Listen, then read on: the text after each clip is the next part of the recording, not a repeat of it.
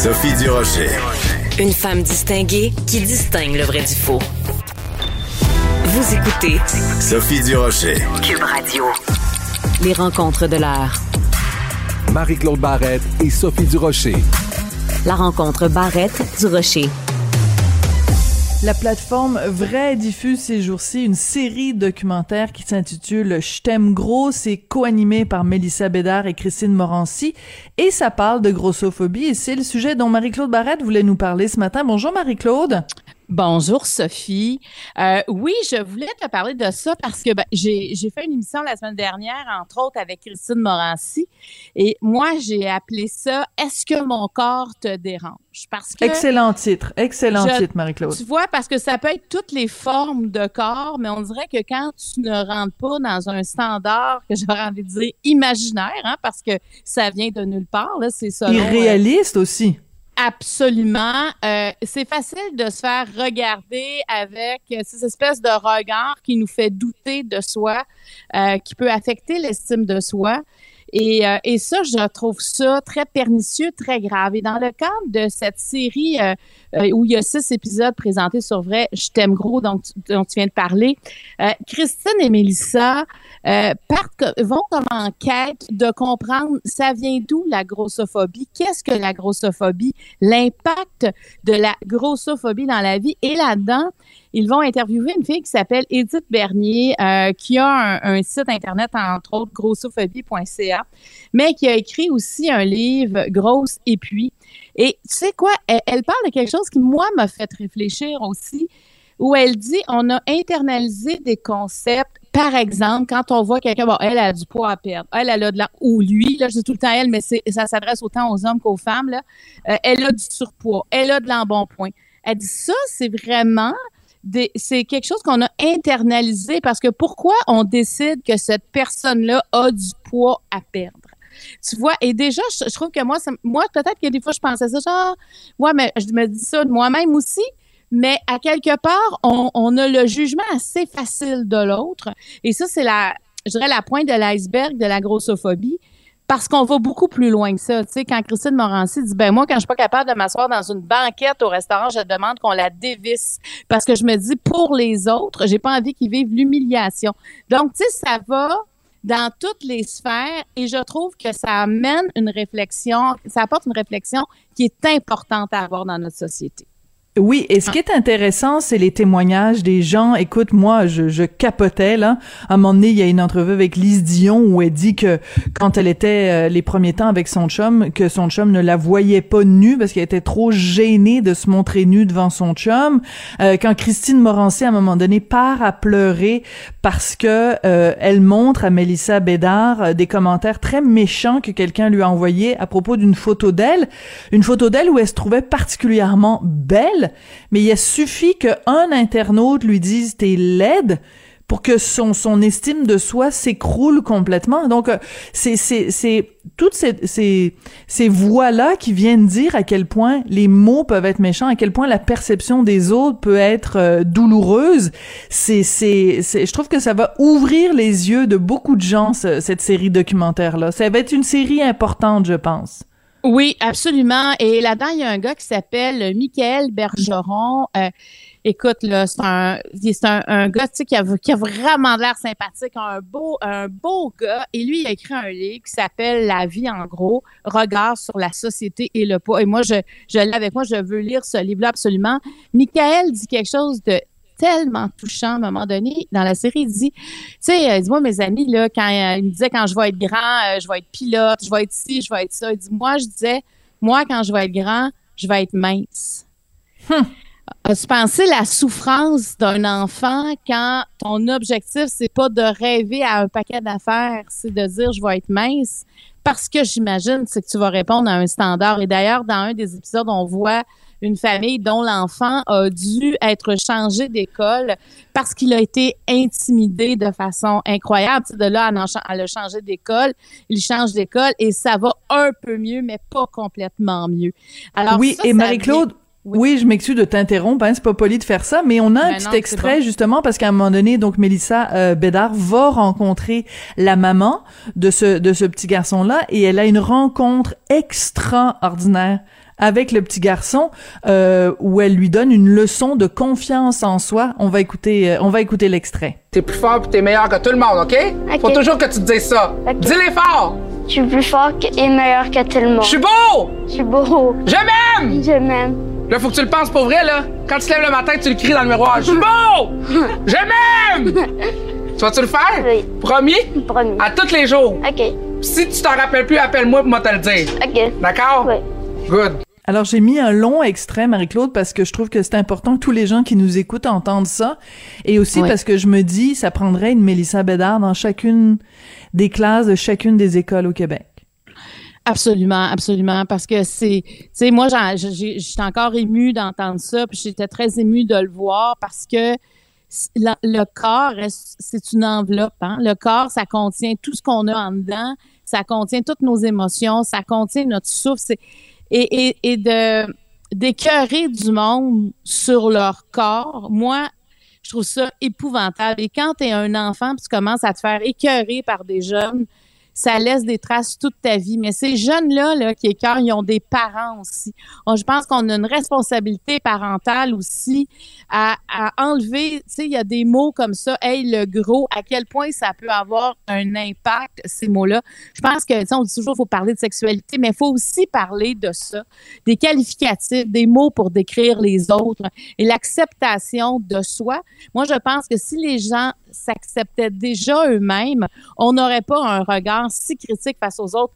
Il y a, il y a des, une statistique qui est assez alarmante. 9% des femmes et 13% des hommes sont satisfaits de leur corps, Sophie. 9% des femmes. Ça veut dire qu'il y en a beaucoup. 91 qui sont pas satisfaites. Et des fois, quand on est insatisfait de soi-même, on a le jugement vite sur les autres. C'est comme si on faisait de la projection sur les autres. Et ça, c'est épouvantable. Et toutes les images, on en parle souvent, mais si Lise Dion ne voulait pas se montrer nue devant son chum, ben c'est parce qu'il n'y en a pas des femmes qui ressemblent à Lise Dion nues dans, dans les films. On voit pas cette... euh, On voit très peu ce genre de séduction-là. Donc, on a l'impression que si on ne rentre pas dans un moule, on n'est pas montrable. Et c'est à force de voir ces images-là qu'on se construit aussi comme ça. Et ça, c'est grave. Il y a ce qui vient de l'extérieur, il y a ce qui vient de l'intérieur. Mais, mais tu sais, j'écoutais hier euh, une entrevue que Lara Fabian a accordée à Tout le monde en parle. Et ils ont montré un extrait il y a Oh. quelques années, le Tout le monde en parle français. Français, avec et épouvantable. Écoute, qui lui ont dit, il y en a un qui a dit, euh, t'as jamais été grosse, puis l'autre il dit, Laurent, oui, oui, si, si, si, si, elle l'a déjà été, puis il a dit, euh, ben, euh, au moins tes seins ont pas bougé. Hey, écoute, tu te fais dire ça en pleine TV, puis la pauvre Lara disait à l'époque, j'avais pas ce qu'il fallait pour me défendre. Ben, elle, elle n'aurait pas, elle n'avait pas à se défendre, il n'y avait pas à dire des conneries comme ça. Mais c'est, ce qu'on entend, ce n'est plus acceptable. Et dans les écoles, Sophie, il y a beaucoup à faire. Tu sais, l'intimidation, là, euh, et, les gens qui ont, je ne sais même plus si je dois utiliser surpoids parce que je trouve que Edith Bernier a raison de dire c'est c'est quelqu'un qui décide ça, mais quelqu'un disons qui a une enveloppe corporelle qui est différente de l'autre et que ça se fait écœurer dans les cours d'école pour ça. Euh, moi, je pense que ça n'a pas lieu d'être. Et j'ai comme l'impression que ce serait facile à corriger, tu comprends?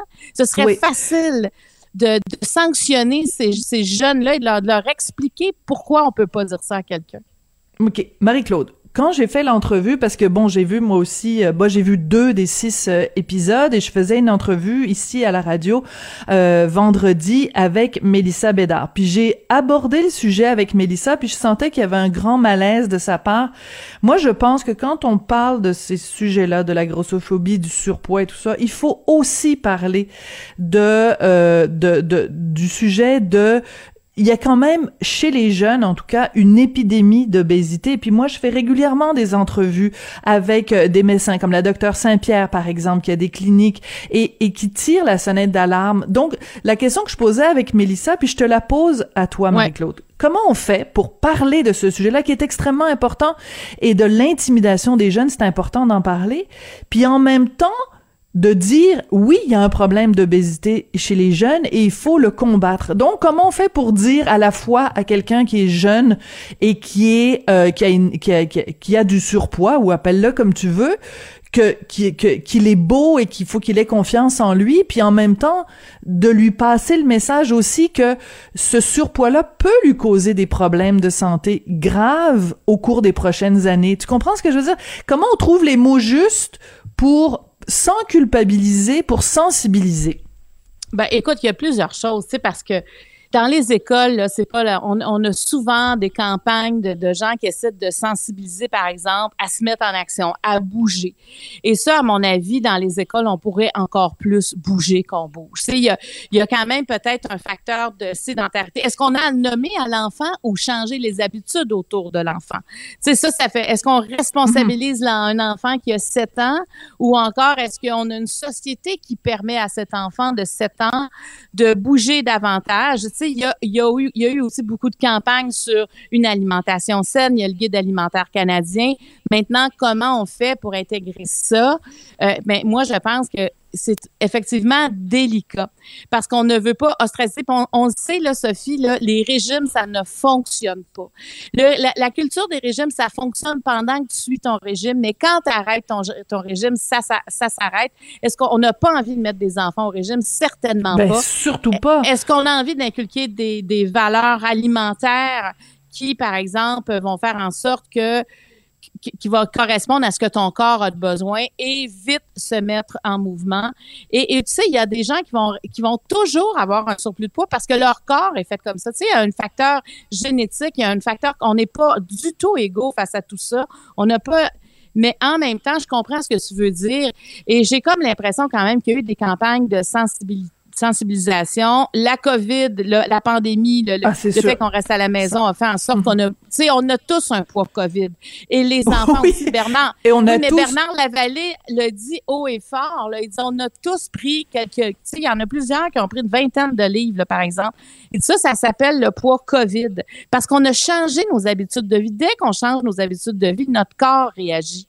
Donc, oui, mais justement, va... Marie-Claude, quand il y a eu, tu, te rappelles-tu cette publicité pour euh, Maxi? Et il y avait euh, Martin Matt qui faisait oui. une publicité où il était en surpoids, puis c'était c'était une blague sur le fait que pendant la COVID, oui. on a tous pris du poids. Ben Maxi a été obligé de retirer la publicité parce que euh, des gens, dont justement, je pense entre autres Edith Bernier, mais en tout cas, il y a des gens qui avaient dit cette publicité-là est grossophobe parce qu'on rit des personnes en surpoids. Fait que tu sais, c'est c'est rendu qu'on peut même juste faire une blague. Moi, je trouve, moi, je trouvais ça drôle de dire on a tous pris du poids pendant les...